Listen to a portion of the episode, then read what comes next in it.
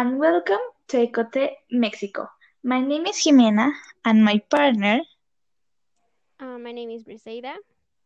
And today we are going to talk about the ecotourism in Mexico.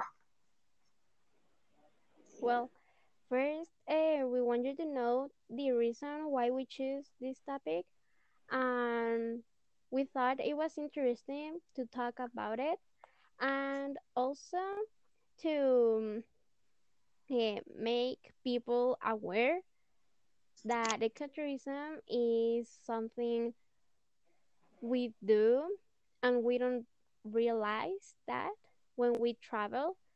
So that's why we choose this topic. Okay.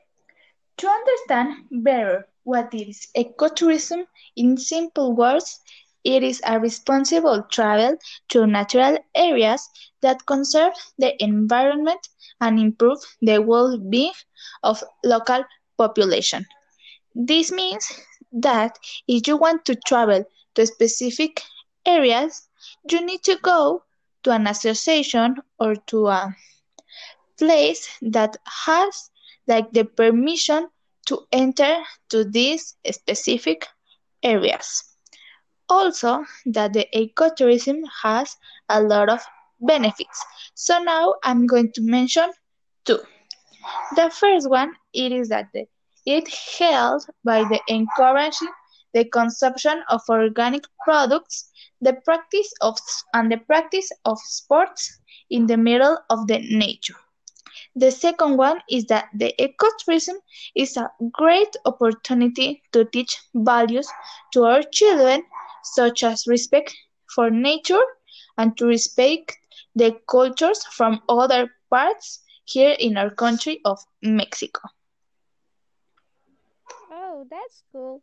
I think that ecotourism brings a lot of benefits and I think we should do it more. But have you ever visit uh, visit them any place that has ecotourism or maybe you know a place?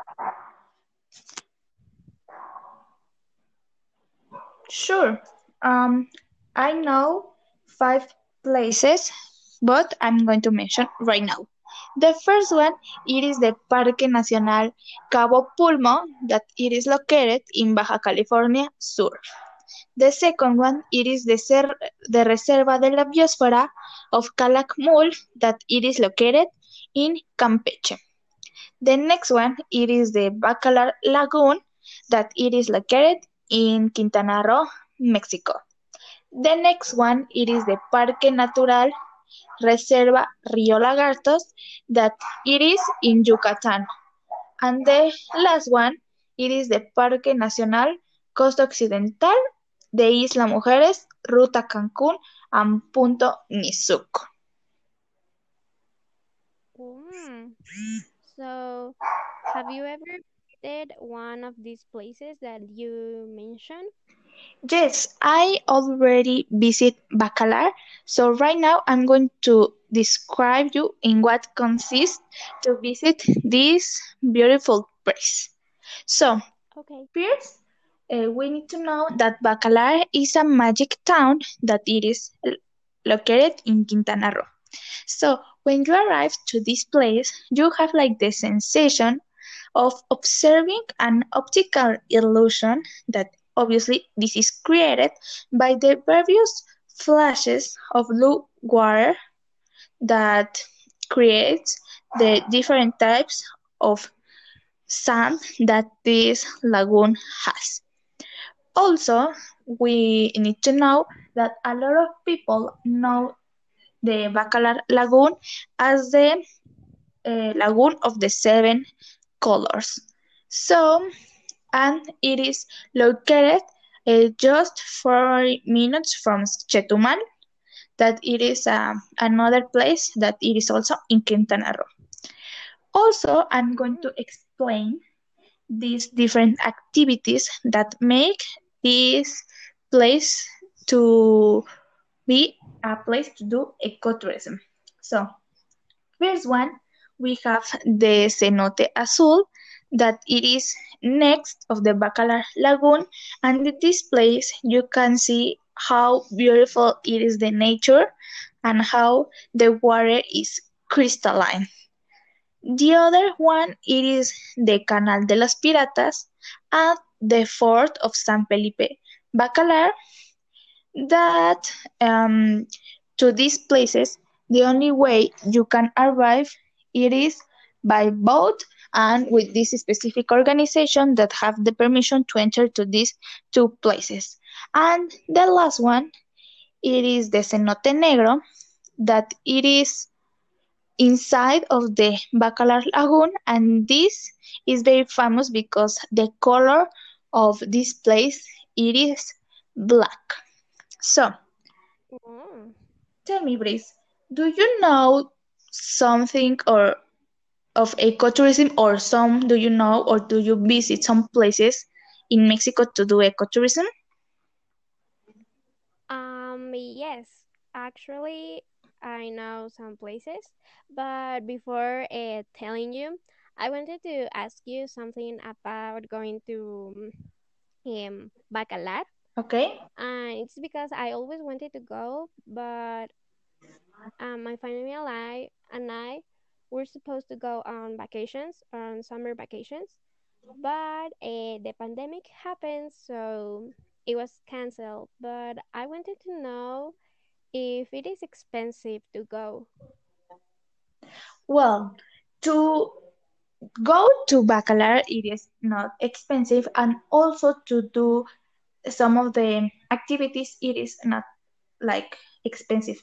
The only thing that yes, it costs a little bit of more money is the hotel and the specific activities that you need to do with the organization. And why? First of all, because in Bacalar there are not a lot of hotels around them. So, well, the few that are there, they're like a little bit expensive. And also you need to pay to this organization to do to do the excursion and go to these specific places. So now it's time to can you tell me some places that we can do ecotourism or do you know or maybe you visit one of them can you tell me or explain me Um, yes, um, I have also five. okay Um, one, well, one of them are the waterfalls of the Hierve el Agua, and it is in Oaxaca. The Parque Marina Nacional Arrecifes, and it is in Cozumel. Eh, Jungle La Candona, and it is in Chiapas.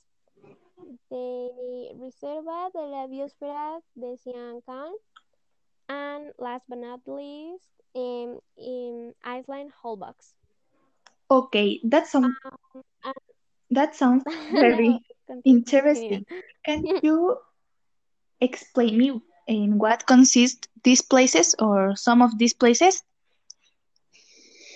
Um, yes, I think, well, I have never visited visited them, but I have two that I want to know. And one of them are the waterfalls of Oaxaca. And I think I want to visit them because I think they're like very famous here in Mexico. And also because I think they have like an amazing view from there because you know you can swim. But also I am afraid to fall and I don't know die and or drown there. And the other one is Holbox okay.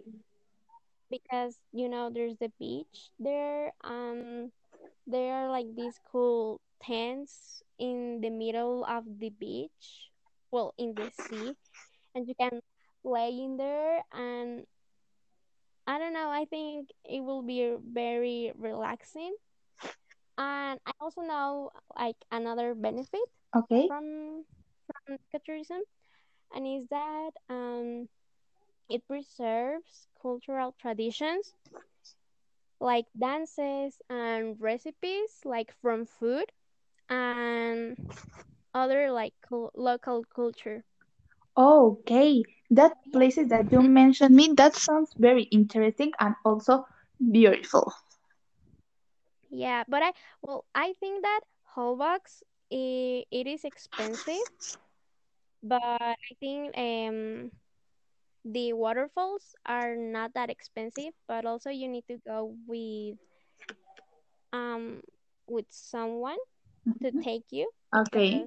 it's kind of difficult to get there. Okay, that's nice. So, Yeah.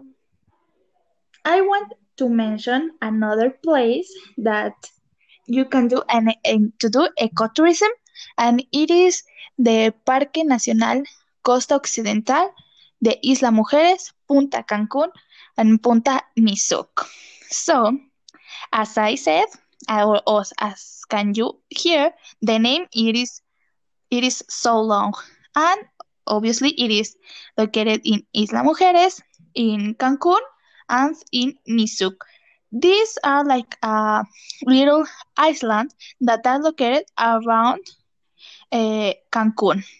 So this is a marine park that it is located in front of the coast that the I already says the name describes. Um, here you can do a lot of activities, but the the two that are like the most famous activities it is the autonomous diving that with this you can see all the vegetation and all the animals that the ocean Mm-hmm. or that the ocean have in this specific place and the second one it is the zip line that it is from a mountain to the beach so you can cross all over the ocean Mm. Well, I also wanted to ask you. okay Um, I have seen that in the island of well, the Isla Mujeres. Um, they have like this famous statue, and I don't know. There's a lot of people in there. I don't know if if it's true or false. Do well you know? Well, yes, it is true. The the statue already exists, and there is like the the statue that identifies the Isla Mujeres, and that's why this is a very touristic place. Oh, that well, that's cool. I think I also want to go there. Um, well, I also want to make like a recommendation to you or the people who's gonna listen this. Um, and it's um Peña de Bernal, Okay. and it is in Querétaro. I have never been there, but uh, the couple of my mom has been there, and he told me that in there, um, is n- it is not expensive to do the activities, but it is expensive to stay in the hotels because um they can be like to 3000 to 5000 um, pesos. Well and i think that's very expensive. Yeah, that sounds um yeah but one of the activities is that you can go to a vineyard and you know there you can well there they make the wine and in there like there's there's like these big pots with grapes and you can like with your feet you can go and smash them and like that like you can get the the juice of the grapes. And i think it will be funny to do that. I don't know. What do you think about it? Oh my God, that sounds really good, and that that will be a very good experience.